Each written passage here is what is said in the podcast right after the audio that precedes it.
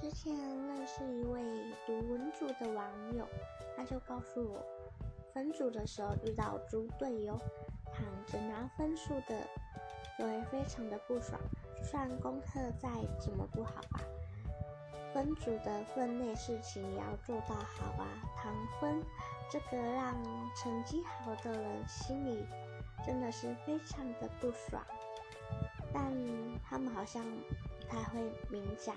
不管是文组或理组啊，只要是分组呢，大多人都不太喜欢遇到都不做事，然后可以拿成绩稳稳过的。